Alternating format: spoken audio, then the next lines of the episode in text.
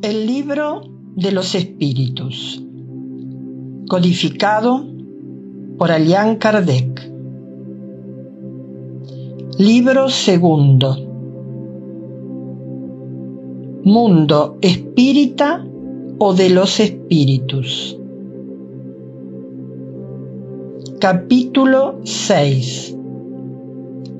Vida espírita. 1.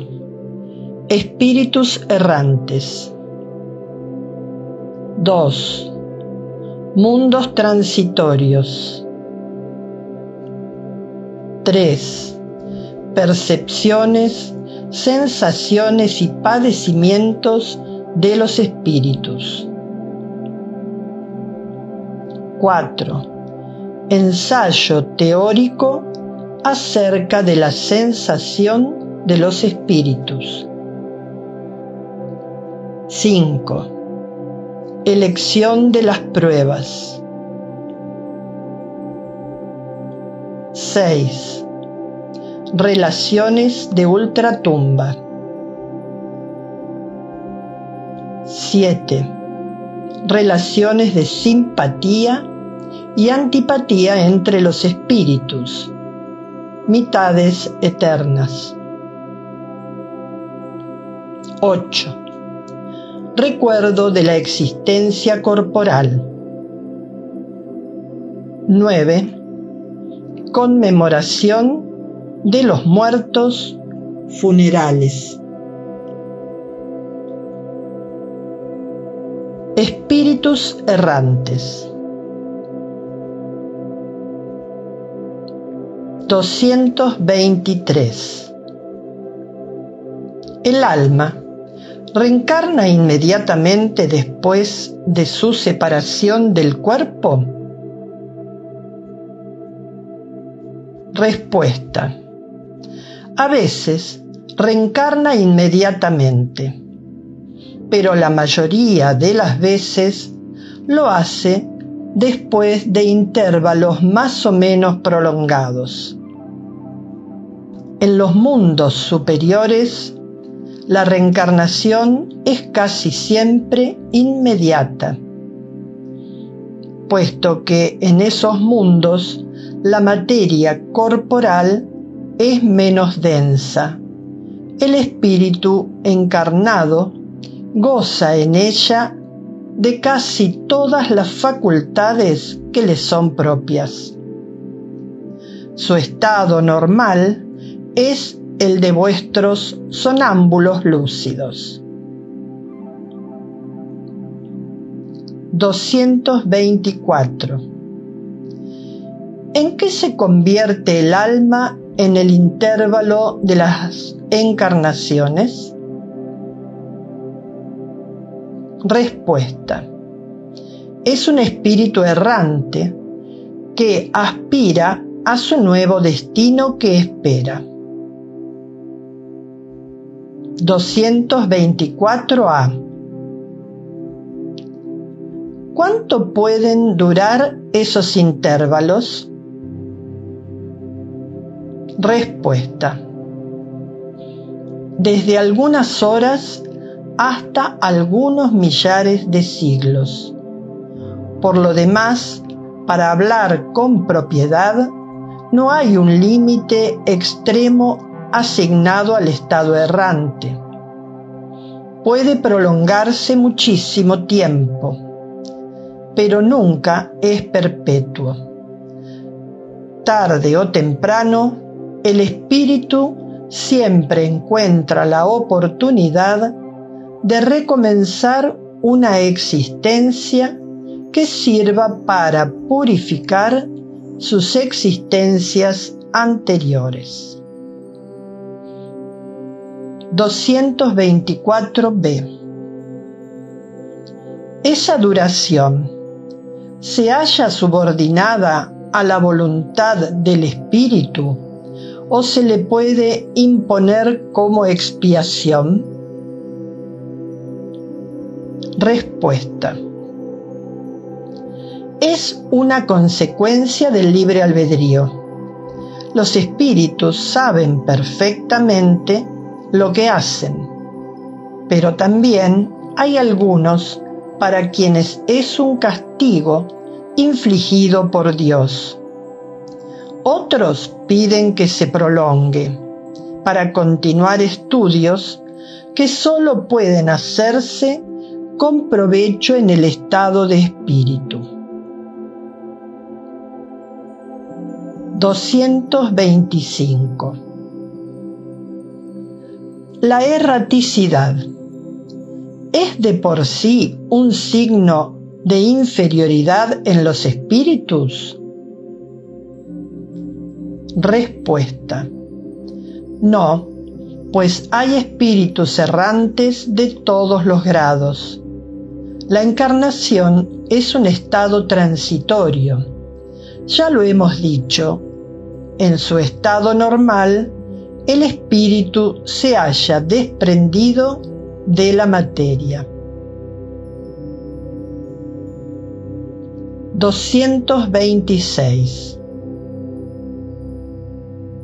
¿Podemos decir que todos los espíritus que no están encarnados son errantes?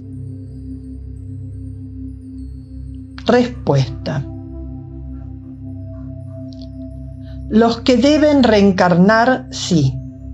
En cambio, los espíritus puros, aquellos que han llegado a la perfección, no son errantes. Su estado es definitivo. Nota de Alian Kardec. Por lo que se refiere a sus cualidades íntimas, los espíritus pertenecen a diferentes órdenes o grados que recorren sucesivamente a medida que se purifican. En cuanto a su estado, pueden ser encarnados, es decir, unidos a un cuerpo, errantes, es decir, desprendidos del cuerpo material y en espera de una nueva encarnación para mejorar. Y espíritus puros, es decir, perfectos y sin necesidad de volver a encarnar.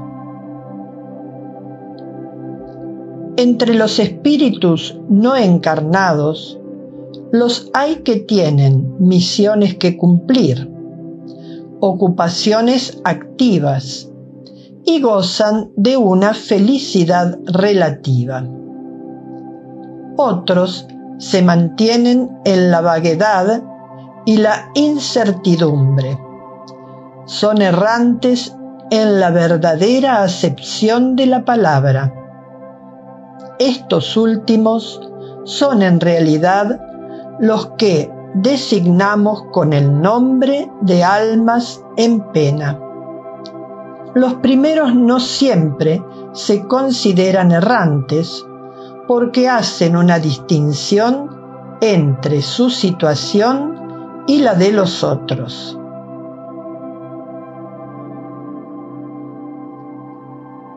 ...227...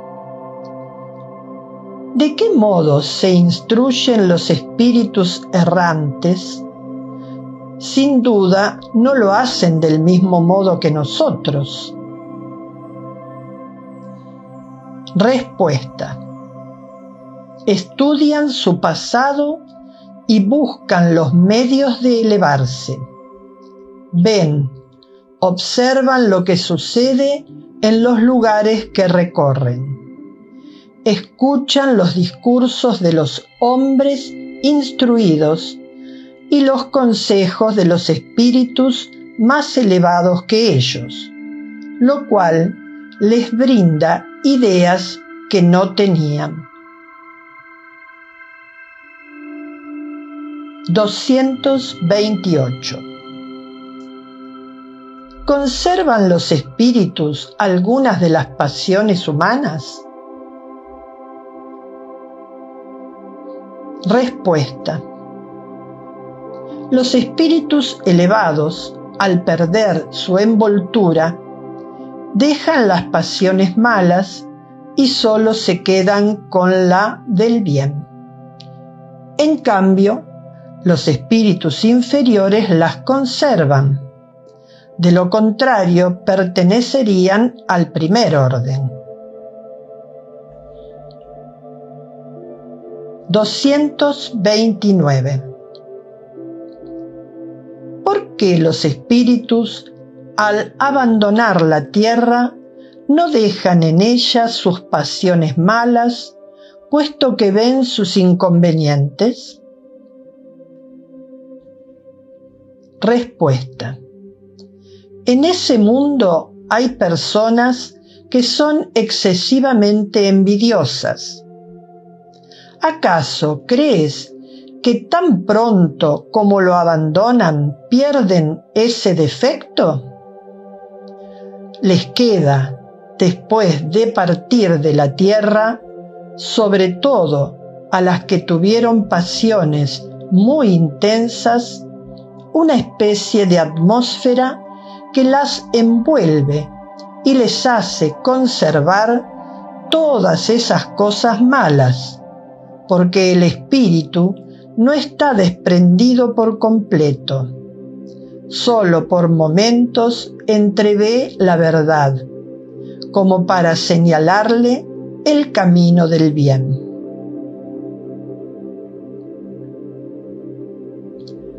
230. ¿Progresa el espíritu en estado errante? Respuesta. Puede mejorar mucho, siempre según su voluntad y su deseo. No obstante, en la existencia corporal es donde pone en práctica las nuevas ideas que ha adquirido. 231. Los espíritus errantes, ¿son felices o desdichados? Respuesta. Más o menos según sus méritos. Sufren las pasiones cuya esencia han conservado, o bien son felices según se encuentren más o menos desmaterializados. En el estado errante, el espíritu entrevé lo que le falta para ser más feliz y entonces busca los medios de alcanzarlo. Sin embargo, no siempre se le permite reencarnar a voluntad, lo cual constituye un castigo. 232. En el estado errante, ¿pueden los espíritus ir a todos los mundos? Respuesta. Según cuando el espíritu ha dejado el cuerpo, no por eso se encuentra completamente desprendido de la materia. Aún pertenece al mundo en el que ha vivido o a otro del mismo grado, a menos que durante la vida se haya elevado. En eso reside el objetivo al que debe tender pues de lo contrario nunca se perfeccionaría. No obstante, puede ir a algunos mundos superiores, aunque en ese caso se encontrará en ellos como un extranjero. Por decirlo de algún modo, no hace más que entreverlos, y eso le despierta el deseo de mejorar, para ser digno de la felicidad en que esos mundos se goza y poder habitar en ellos más adelante. 233. Los espíritus que ya se purificaron, ¿vienen a los mundos inferiores? Respuesta. Suelen venir para ayudarlos a progresar, pues de lo contrario, esos mundos estarían librados a sí mismos, sin guías que los dirijan. Mundos transitorios 234 Existen, como se ha dicho, mundos que sirven a los espíritus errantes como estaciones y lugares de descanso? Respuesta.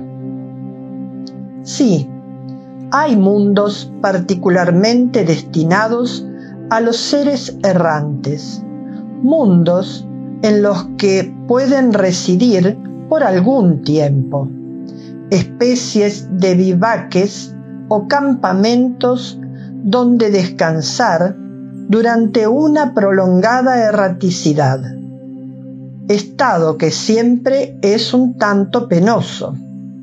Son posiciones intermedias entre los otros mundos, graduadas conforme a la naturaleza de los espíritus que pueden ir allí, los cuales gozan de un bienestar más o menos intenso. 234a Los espíritus que residen en esos mundos ¿Pueden dejarlos a voluntad? Respuesta. Sí, los espíritus que se encuentran en esos mundos pueden alejarse de ellos para ir a donde les corresponde. Imaginadlos como aves de paso que se detienen en una isla mientras recobran fuerzas para dirigirse a su destino. 235. ¿Progresan los espíritus durante su estancia en los mundos transitorios? Respuesta. Sin ninguna duda los que se reúnen de tal modo lo hacen con el objetivo de instruirse y obtener con mayor facilidad el permiso para dirigirse a lugares mejores y llegar a la posición que alcanzan los elegidos. 236 los mundos transitorios, por su naturaleza especial, ¿están perpetuamente destinados a los espíritus errantes? Respuesta. No, su posición es sólo temporaria.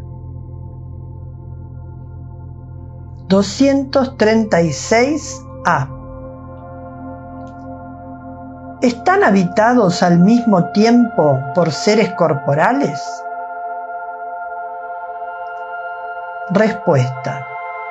No, su superficie es estéril.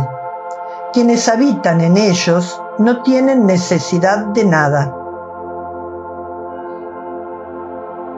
236b. Esa esterilidad es permanente y proviene de su naturaleza especial?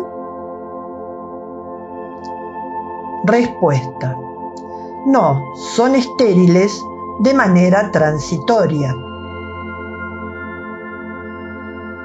236c. Esos mundos, en tal caso, deben de estar desprovistos de belleza natural. Respuesta. La naturaleza se traduce en las bellezas de la inmensidad, que no son menos admirables que lo que vosotros llamáis bellezas naturales.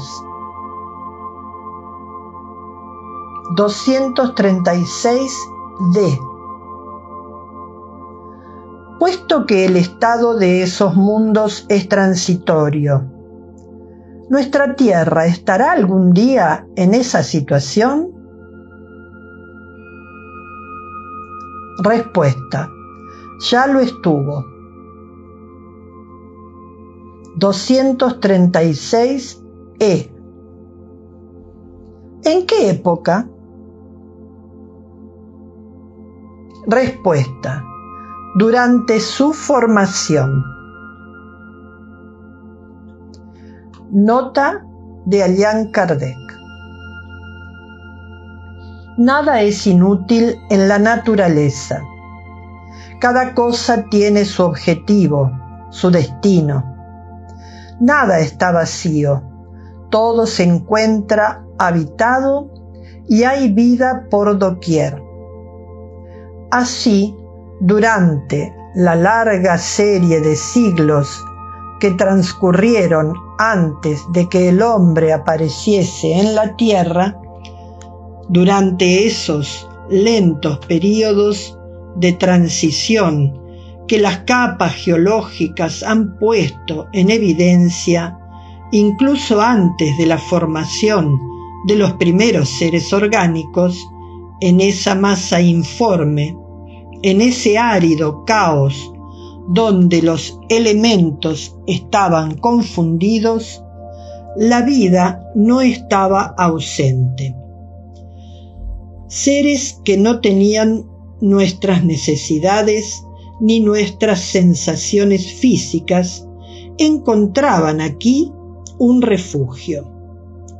Dios quiso que aún en ese estado imperfecto, la tierra sirviese para algo ¿Quién osaría decir, pues, que entre esos miles de millones de mundos que circulan en la inmensidad, uno solamente, uno de los más pequeños, perdido en esa multitud, tiene el privilegio exclusivo de estar poblado? En ese caso, ¿cuál sería la utilidad de los demás? ¿Dios solo los habría hecho con miras a recrear nuestra vista? Suposición absurda, incompatible con la sabiduría que resplandece en todas sus obras, e inadmisible si pensamos en todos esos mundos que no podemos percibir. Nadie podrá negar que en esa idea de los mundos inadecuados aún para la vida material, aunque poblados por seres animados apropiados para ese medio, existe algo grandioso y sublime, donde tal vez se encuentra la solución de más de un problema. percepciones, sensaciones y padecimientos de los espíritus. 237. El alma, una vez en el mundo de los espíritus, conserva las percepciones que tenía cuando estaba encarnada? Respuesta. Sí, y otras que no poseía, porque su cuerpo era como un velo que las oscurecía. La inteligencia es un atributo del espíritu, pero se manifiesta más libremente cuando éste no tiene trabas. 238.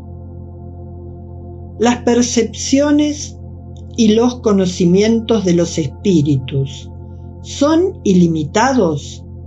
En una palabra, ¿lo saben todo? Respuesta. Cuanto más se acercan a la perfección, más saben. Si son superiores, saben mucho. Los espíritus inferiores son más o menos ignorantes en lo relativo a todas las cosas. 239. Los espíritus conocen el principio de las cosas. Respuesta. Eso depende de su elevación y su pureza. Los espíritus inferiores no saben al respecto más que los hombres. 240. Los espíritus comprenden el transcurso del tiempo como nosotros? Respuesta. No, y eso hace que no siempre nos comprendáis cuando se trata de fijar fechas o épocas. Nota de Alian Kardec. Los espíritus viven fuera del tiempo, tal como nosotros lo comprendemos. Para ellos, su transcurso se anula, por decirlo así, y los siglos que a nosotros nos parecen tan extensos, para ellos no son más que instantes que se borran en la eternidad del mismo modo que las desigualdades del suelo se borran y desaparecen para el que se eleva en el espacio. 241. Los espíritus tienen del presente una idea más precisa y exacta que nosotros? Respuesta. Más o menos como el que ve claro tiene una idea más exacta de las cosas que el ciego. Los espíritus ven lo que vosotros no veis. Juzgan, pues, de otro modo que vosotros. No obstante, eso también depende de su elevación. 242. ¿De qué modo los espíritus tienen conocimiento del pasado? ¿Ese conocimiento es ilimitado para ellos? Respuesta. El pasado, cuando de él nos ocupamos, es un presente, del mismo modo que cuando tú recuerdas algo que te impresionó durante tu exilio. Solo que, como nosotros ya no tenemos el velo material que oscurece tu inteligencia, recordamos cosas que a ti se te han borrado. No obstante, los espíritus no lo conocen todo su creación en primer lugar. 243. ¿Los espíritus conocen el porvenir? Respuesta. Eso también depende de su perfección. A menudo solo lo entreven, pero no siempre se les permite revelarlo cuando lo ven, les parece presente. El espíritu ve el porvenir con mayor claridad a medida que se acerca a Dios. Después de la muerte, el alma ve y abarca de una mirada sus emigraciones pasadas, pero no puede ver lo que Dios le prepara. Para ello, es necesario que, al cabo de muchas existencias, esté totalmente compenetrada con él. 243a Los espíritus que llegaron a la perfección absoluta, ¿tienen un conocimiento completo del porvenir? Respuesta. Completo no es la palabra, pues solo Dios es el soberano Señor y nadie puede igualarlo. 244. ¿Los espíritus ven a Dios? Respuesta. Solo los espíritus superiores lo ven y lo comprenden los espíritus inferiores lo sienten y lo adivinan. 244a Cuando un espíritu inferior dice que Dios le prohíbe o le permite alguna cosa, ¿cómo sabe que eso proviene de él? Respuesta. Ese espíritu no ve a Dios, pero siente su soberanía. Cuando algo no tiene que hacerse o una palabra no debe decirse, siente una especie de intuición, una advertencia invisible que le prohíbe hacerlo. Vosotros mismos, ¿no tenéis presentimientos que son como advertencias secretas para que hagáis o dejéis de hacer tal o cual cosa? Lo mismo nos ocurre a nosotros, solo que en un grado superior, pues comprenderás que, dado que la esencia de los espíritus es más sutil que la vuestra, ellos pueden recibir mejor las advertencias divinas. 244b La orden es transmitida al espíritu directamente por Dios o por intermedio de otros espíritus? Respuesta no le llega directamente de Dios. Para comunicarse con Él hay que ser digno de ello. Dios le transmite sus órdenes a través de espíritus que se hallan más elevados en perfección e instrucción. 245. La vista en los espíritus está circunscripta como en los seres corporales? Respuesta. No, reside en ellos. 246. ¿Los espíritus necesitan luz para ver? Respuesta ven por sí mismos y no necesitan luz exterior. Para ellos no hay tinieblas, excepto aquellas en las que puedan encontrarse por expiación. 247.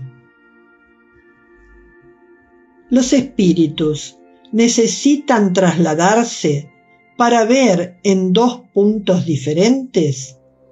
¿Pueden ver, por ejemplo, de manera simultánea en los dos hemisferios del globo? Respuesta. Como el espíritu se traslada con la rapidez del pensamiento, podemos decir que ve en todas partes a la vez. Su pensamiento puede irradiar y dirigirse al mismo tiempo a muchos puntos diferentes, pero esa facultad depende de su pureza. Cuanto menos purificado está, más limitada es su vista. Solo los espíritus superiores son capaces de tener una visión de conjunto. Nota de Alian Kardec. La facultad de ver en los espíritus es una propiedad inherente a su naturaleza y reside en todo su ser, así como la luz reside en todas las partes de un cuerpo luminoso.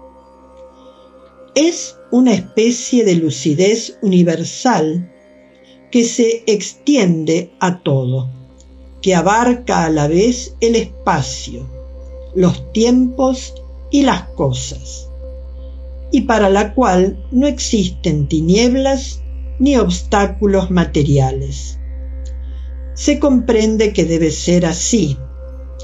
En el hombre, la vista opera mediante el funcionamiento de un órgano que recibe la impresión de la luz. Sin luz, el hombre queda en la oscuridad. En el espíritu, puesto que la facultad de ver es un atributo de sí mismo que prescinde de todo agente exterior, su vista es independiente de la luz. 248. ¿El espíritu ve las cosas tan claras como nosotros? Respuesta.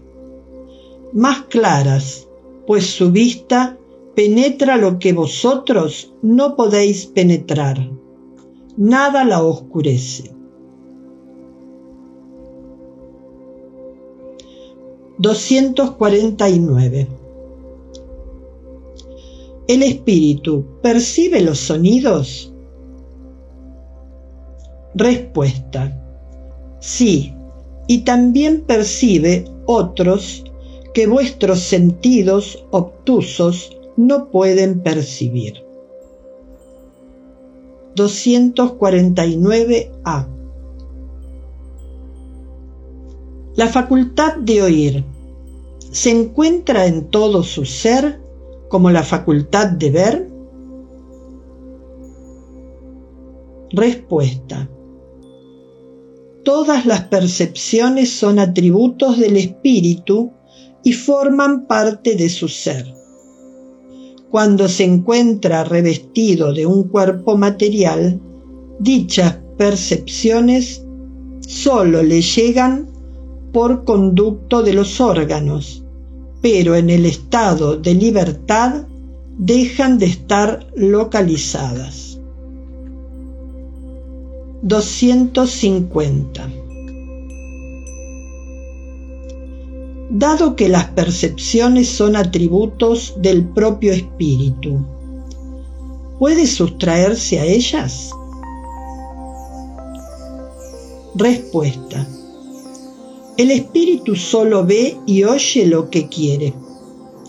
Decimos esto en general y sobre todo en lo que atañe a los espíritus elevados, pues los imperfectos a menudo oyen y ven, a pesar suyo, lo que puede ser útil para su perfeccionamiento. 251 ¿Los espíritus son sensibles a la música? Respuesta. ¿Te refieres a vuestra música? ¿Qué es ella comparada con la música celestial, con esa armonía de la cual nada en la tierra puede daros una idea? Aquella es a esta lo que el canto del salvaje es a la suave melodía. No obstante, los espíritus vulgares pueden experimentar ciertos placeres en escuchar vuestra música, porque todavía no les es dado comprender otra más sublime. La música tiene infinitos encantos para los espíritus, debido a que sus cualidades sensitivas se hallan muy desarrolladas. Me refiero a la música celestial, que es lo más bello y delicado que la imaginación espiritual puede concebir. 252. Los espíritus son sensibles a las bellezas de la naturaleza? Respuesta. Las bellezas naturales de los mundos son tan distintas que estamos lejos de conocerlas. Sí, los espíritus son sensibles a ellas, conforme a su aptitud para apreciarlas y comprenderlas. Para los espíritus elevados hay bellezas de conjunto ante las cuales se borran, por decirlo así, la de los detalles. 253. Los espíritus experimentan nuestras necesidades y padecimientos físicos. Respuesta. Los conocen porque los han sufrido, pero no los experimentan como vosotros, materialmente pues son espíritus. 254. Los espíritus sienten cansancio y necesidad de reposo? Respuesta. No pueden sentir cansancio del modo en que vosotros lo entendéis y en consecuencia no tienen necesidad de vuestro descanso corporal, pues no poseen órganos cuyas energías tengan que ser repuestas. No obstante, el espíritu reposa en el sentido de que no se halla en una actividad constante.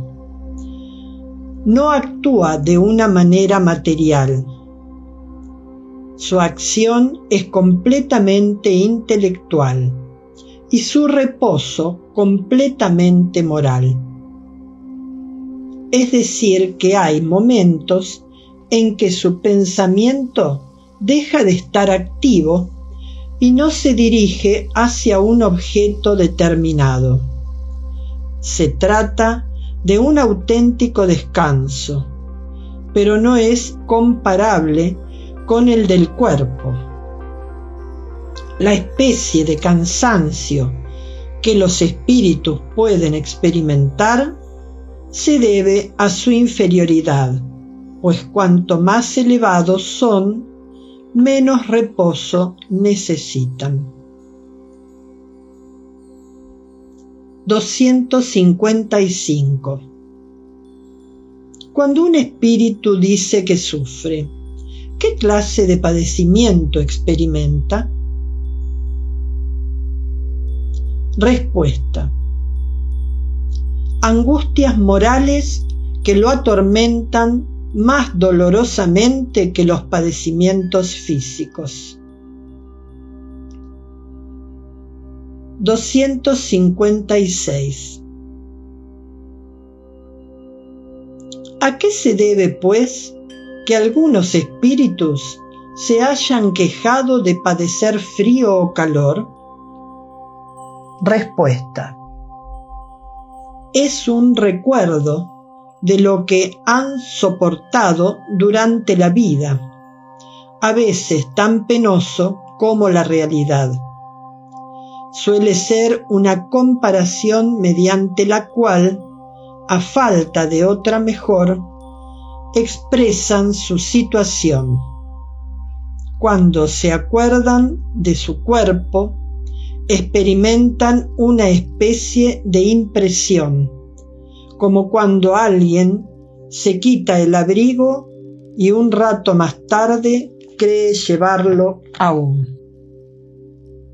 Ensayo teórico acerca de la sensación en los espíritus. 257 Nota de Allan Kardec El cuerpo es el instrumento del dolor. Si no constituye su causa primera, es al menos su causa inmediata. El alma tiene la percepción de ese dolor.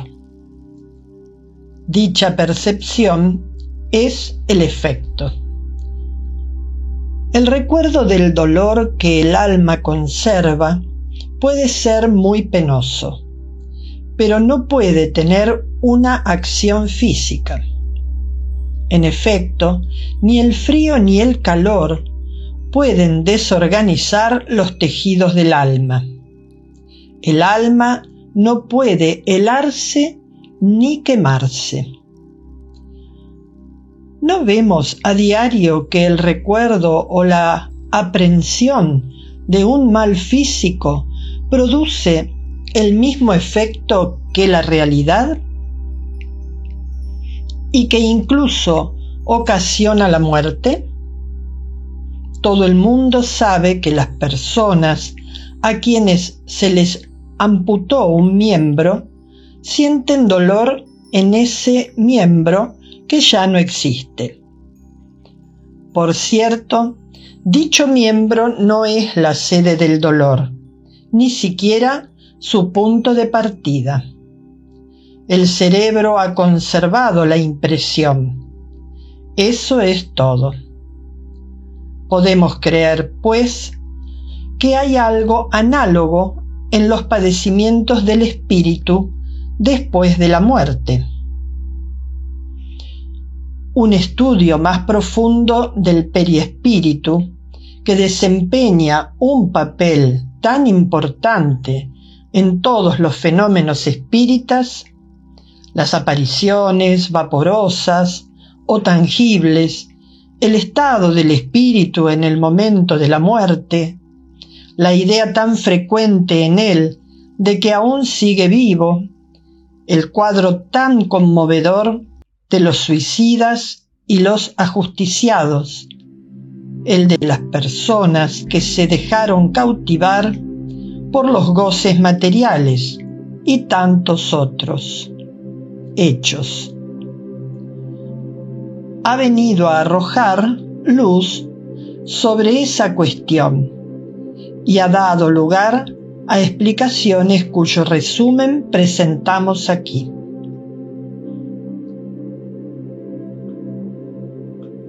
El periespíritu es el lazo que une al espíritu con la materia del cuerpo. Es extraído del medio circundante, del fluido universal. Participa a la vez de la electricidad, del fluido magnético y hasta cierto punto de la materia inerte. Podríamos decir que es la quinta esencia de la materia. Es el principio de la vida orgánica, pero no el de la vida intelectual, que es propia del espíritu. Es además el agente de las sensaciones exteriores. En el cuerpo dichas sensaciones se encuentran localizadas en los órganos que les sirven de conductos. Una vez destruido el cuerpo, las sensaciones son generales. Por esa razón, el espíritu no dice que le duele la cabeza más que los pies. Por otra parte, es preciso no confundir las sensaciones del periespíritu que ha recobrado su independencia con las del cuerpo. Solo podemos tomar estas últimas como un término de comparación y no como analogía. Desprendido del cuerpo, el espíritu puede sufrir, pero ese sufrimiento no es el del cuerpo, aunque tampoco se trata de un sufrimiento exclusivamente moral, como el remordimiento, puesto que se queja del frío y del calor. Tampoco sufre más en invierno que en verano. Hemos visto espíritus que pasaban a través de las llamas, sin experimentar nada penoso. La temperatura, pues, no les causa la menor impresión. Por consiguiente, el dolor que sienten no es un dolor físico propiamente dicho, sino un vago sentimiento íntimo del que el espíritu mismo no siempre se da perfecta cuenta, precisamente porque el dolor no está localizado ni es producido por agentes exteriores. Es más bien un recuerdo que una realidad, pero un recuerdo tan penoso como aquella. Sin embargo, como veremos, a veces hay algo más que un recuerdo. La experiencia nos enseña que en el momento de la muerte el perispíritu se desprende del cuerpo con mayor o menor lentitud. Durante los primeros instantes, el espíritu no se explica su situación no cree estar muerto. Se siente vivo. Ve su cuerpo a un lado. Sabe que es el suyo. Pero no comprende por qué se encuentra separado de él. Ese estado continúa mientras existe un lazo entre el cuerpo y el periespíritu un suicida nos decía, no, no estoy muerto. Y añadía, sin embargo, siento que los gusanos me devoran. Ahora bien, de seguro los gusanos no devoraban el periespíritu, y menos aún el espíritu. Solo devoraban el cuerpo pero como la separación del cuerpo y el periespíritu no era completa, de ahí resultaba una especie de repercusión moral que le transmitía la sensación de lo que sucedía en el cuerpo.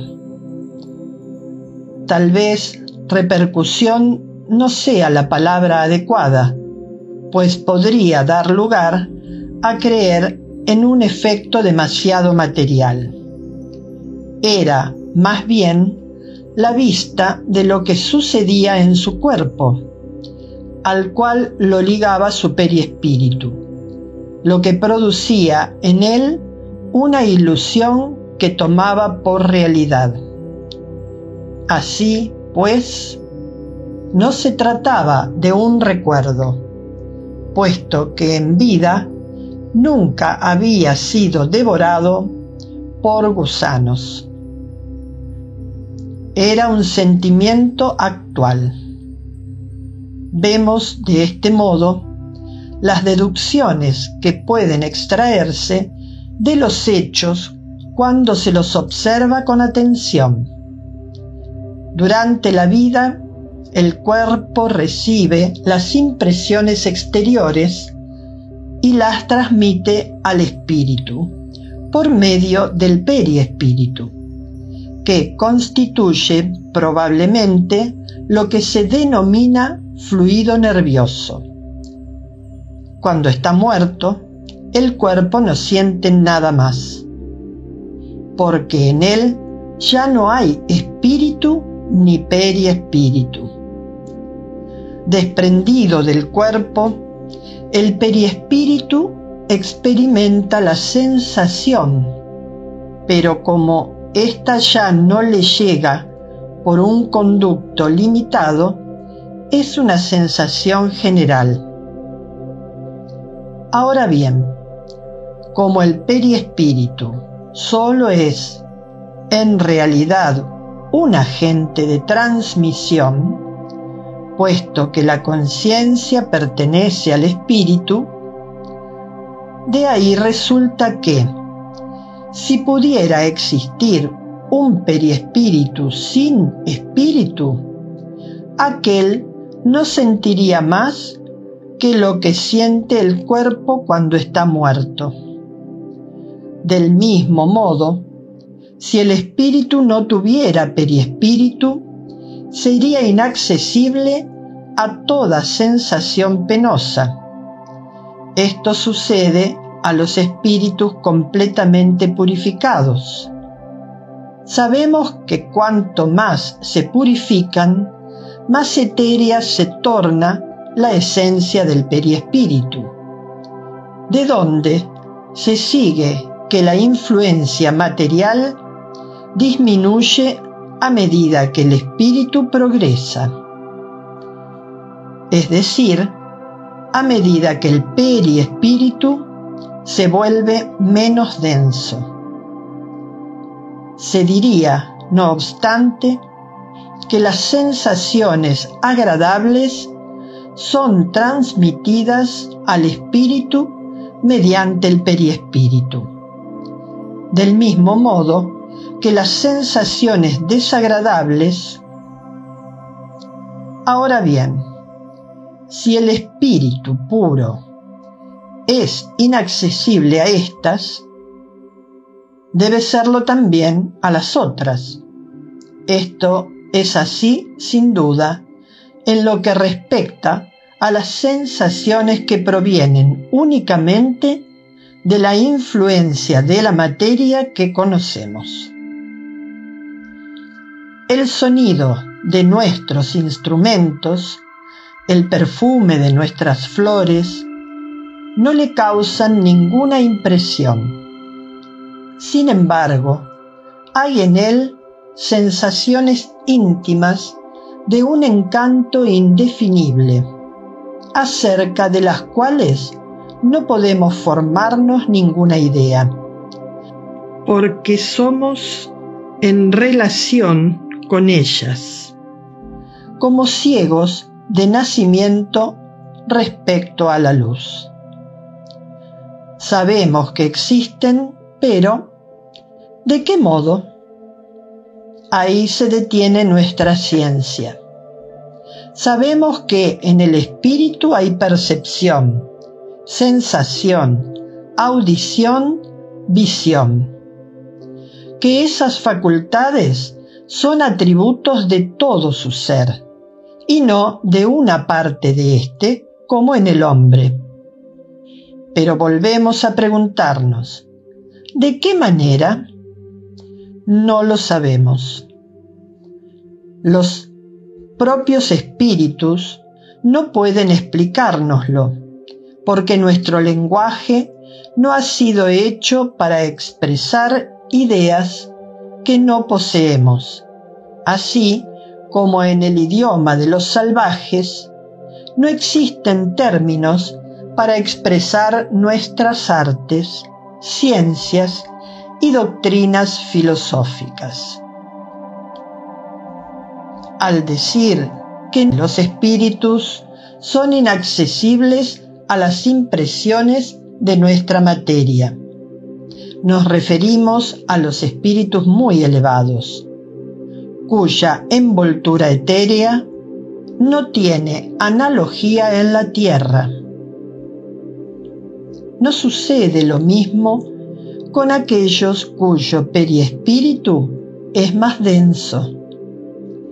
Estos espíritus perciben nuestros sonidos y olores, pero no por medio de una parte limitada de su persona, como cuando estaban vivos. Podríamos decir que las vibraciones moleculares se hacen sentir en la totalidad de su ser y llegan así a su sensorio común, que es el propio espíritu, aunque de una manera diferente y quizás también con una impresión diferente, lo que produce una modificación en la percepción. Si bien escuchan el sonido de nuestra voz, nos comprenden sin el auxilio de la palabra, tan solo mediante la transmisión del pensamiento. En apoyo de lo que decimos viene el hecho de que esa penetración es tanto más fácil cuanto más desmaterializado está el espíritu.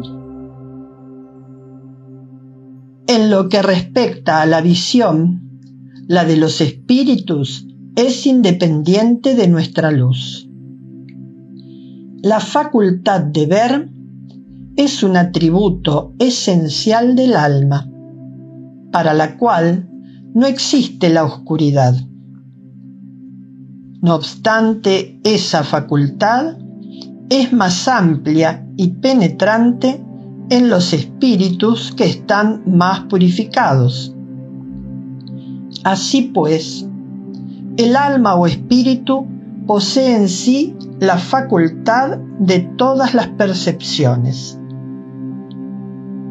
Durante la vida corporal, tales percepciones se hallan obstruidas por la densidad de los órganos. En la vida extracorporal lo están cada vez menos a medida que la envoltura semimaterial se clarifica. Esa envoltura, extraída del medio circundante, varía según la naturaleza de cada mundo. Al pasar de un mundo a otro, los espíritus cambian de envoltura como nosotros cambiamos de ropa cuando pasamos del invierno al verano o del polo al ecuador. Así pues, los espíritus más elevados, cuando vienen a visitarnos, se revisten con el periespíritu terrestre y entonces sus percepciones se producen como en los espíritus comunes. No obstante, todos ellos, tanto los inferiores como los superiores, solo escuchan y sienten lo que quieren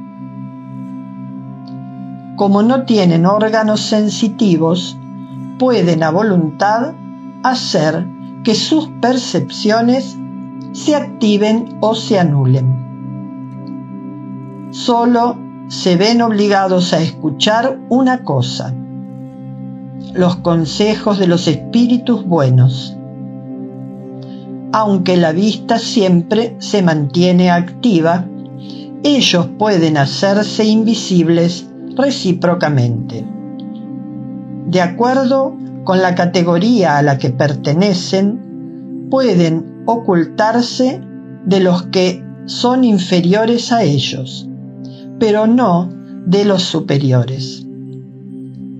En los primeros momentos que siguen a la muerte, la vista del espíritu siempre está turbada y es confusa. Se aclara a medida que éste se desprende y puede adquirir la misma claridad que tenía en vida, con independencia de su penetración a través de los cuerpos que para nosotros son opacos. En cuanto a la extensión de la vista a través del espacio ilimitado, así como en el porvenir y en el pasado, la misma depende del grado de pureza y elevación del espíritu. Se nos dirá, esa teoría no es muy tranquilizadora. Pensábamos que, una vez liberados de nuestra densa envoltura, instrumento de nuestros dolores, no sufriríamos más. Pero ahora nos informáis que nuestros padecimientos continuarán. No importa de qué modo, pues aún así sufriremos. Así es, por desgracia. Todavía podremos padecer y mucho, y por un tiempo muy prolongado, pero también podremos dejar de sufrir desde el instante mismo en que abandonamos esta vida corporal. Los padecimientos de la tierra a veces son independientes de nosotros. No obstante, muchos son la consecuencia de nuestra voluntad.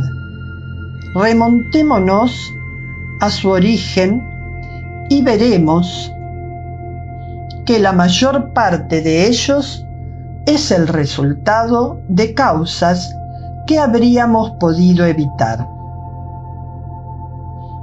¿Cuántos males, cuántas enfermedades debe el hombre a sus excesos, a su ambición, en una palabra, a sus pasiones? El hombre que siempre haya vivido con sobriedad sin abusar de nada, que siempre haya sido sencillo en sus gustos y modesto en sus deseos, se ahorrará muchas tribulaciones. Lo mismo sucede con el espíritu, pues los padecimientos que soporta siempre son la consecuencia del modo como vivió en la tierra sin duda, ya no tendrá gota ni reumatismo, pero sí otros pesares que no son menores. Hemos visto que sus padecimientos son el resultado de los lazos que existen todavía entre él y la materia.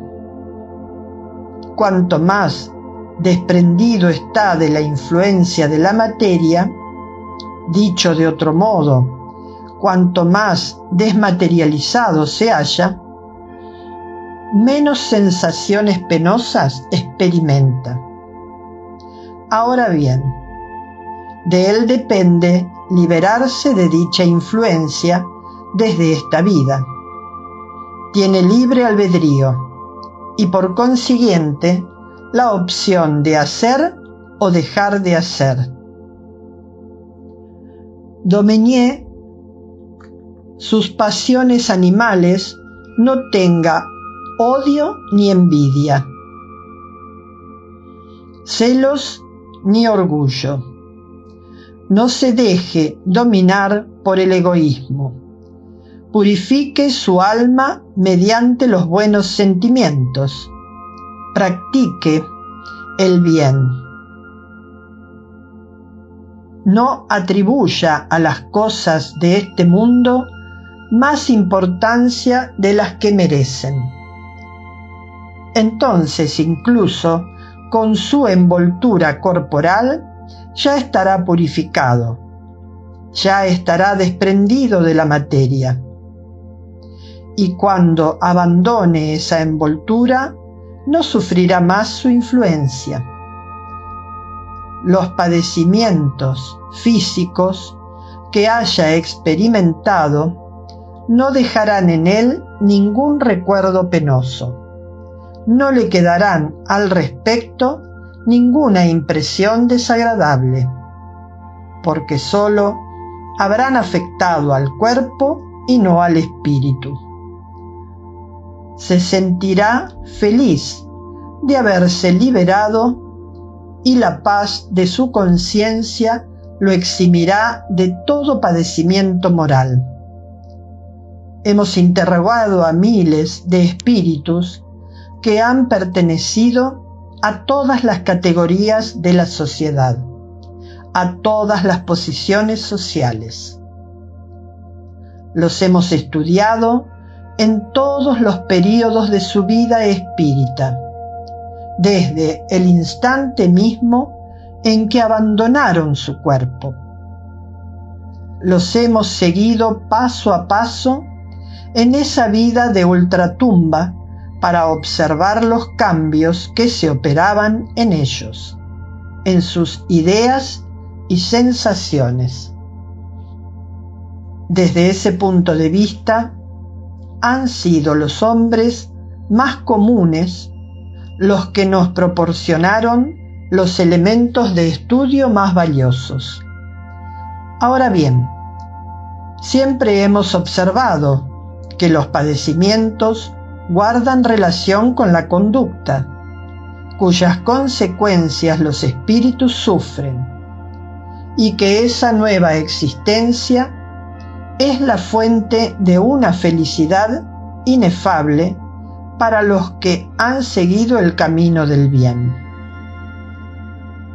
En conclusión, si sufren es porque así lo han querido solo deben culparse a sí mismos, tanto en el otro mundo como en este. Elección de las pruebas. 258. En el estado errante, antes de comenzar una nueva existencia corporal, ¿Tiene el espíritu conciencia y previsión de lo que habrá de sucederle durante la vida? Respuesta. Él mismo escoge la clase de pruebas que quiere sufrir. En eso consiste su libre albedrío.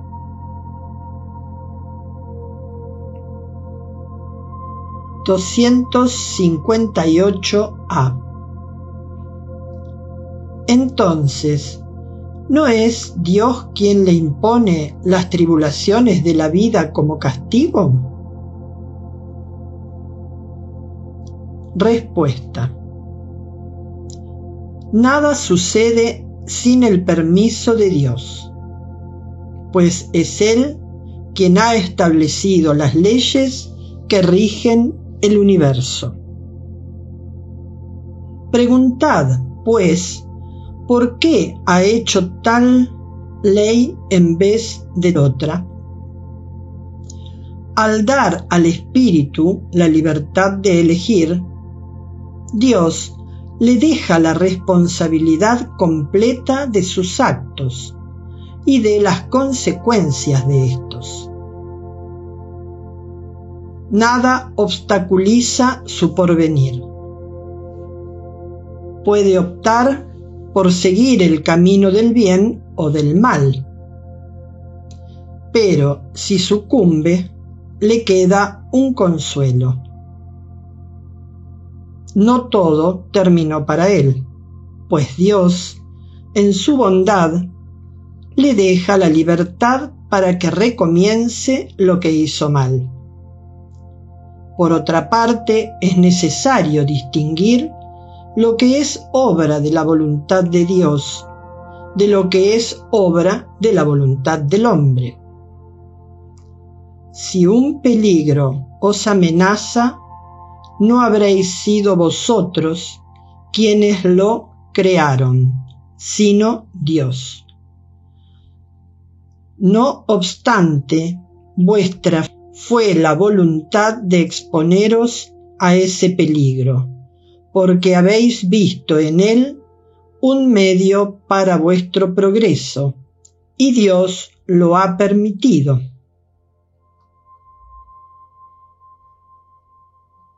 ...259... Si el espíritu elige la clase de pruebas que deberá sufrir, se sigue de ahí que todas las tribulaciones que experimentamos en la vida fueron previstas y elegidas por nosotros?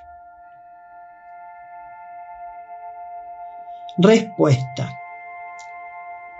Todas no es la palabra, porque no se puede decir que vosotros habéis elegido y previsto todo lo que os sucede en el mundo, hasta las más mínimas cosas. Elegisteis la clase de pruebas. Los detalles son consecuencia de la posición en que os encontráis y a menudo de vuestras propias acciones. Si el espíritu, por ejemplo, quiso nacer entre malhechores, sabía a qué tentaciones se exponía, pero ignoraba cada uno de los actos que llevaría a cabo. Esos actos son el efecto de su voluntad y de su libre albedrío. El espíritu sabe que al elegir un camino tendrá que sufrir determinado tipo de lucha.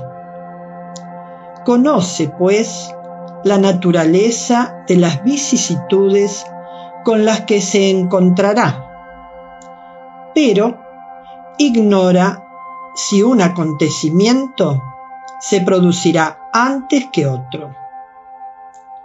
Los pormenores nacen de las circunstancias y de la fuerza de las cosas. Solo se pueden prever los acontecimientos importantes, aquellos que influyen en el destino. Si sigues un camino escarpado, sabes que habrás de tomar grandes precauciones, porque tienes posibilidades de caer.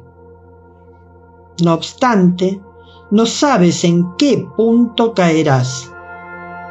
Y existe la posibilidad de que no caigas si eres suficientemente prudente. Si al pasar por la calle te cae una teja en la cabeza, no creas que estaba escrito como vulgarmente se dice.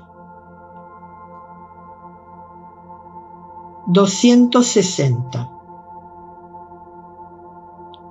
¿Cómo es posible que el espíritu quiera nacer entre personas de mala vida? Respuesta.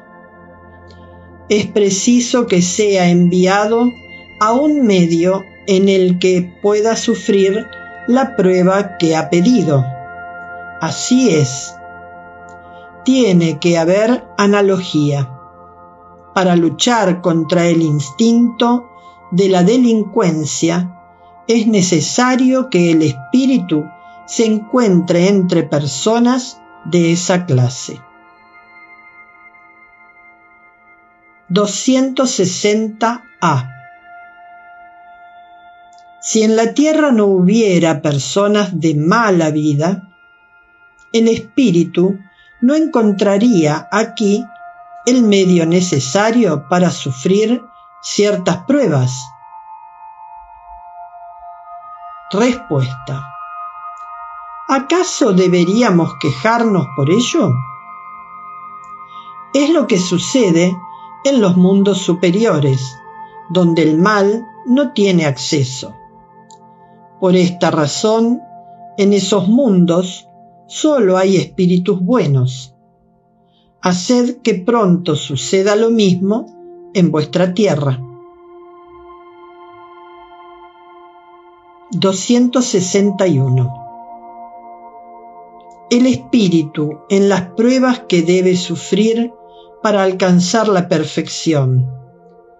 Debe experimentar las diversas clases de tentaciones, debe pasar por todas las circunstancias que pueden excitar en él el orgullo, la envidia, los celos, la avaricia, la sensualidad, etc.? Respuesta. Por cierto que no, pues sabéis que hay espíritus que siguen desde el comienzo un camino que los exime de muchas pruebas. Con todo, el que se deja llevar por el camino del mal corre todos los peligros que hay en él. Si un espíritu, por ejemplo, pide riqueza, se le podrá conceder.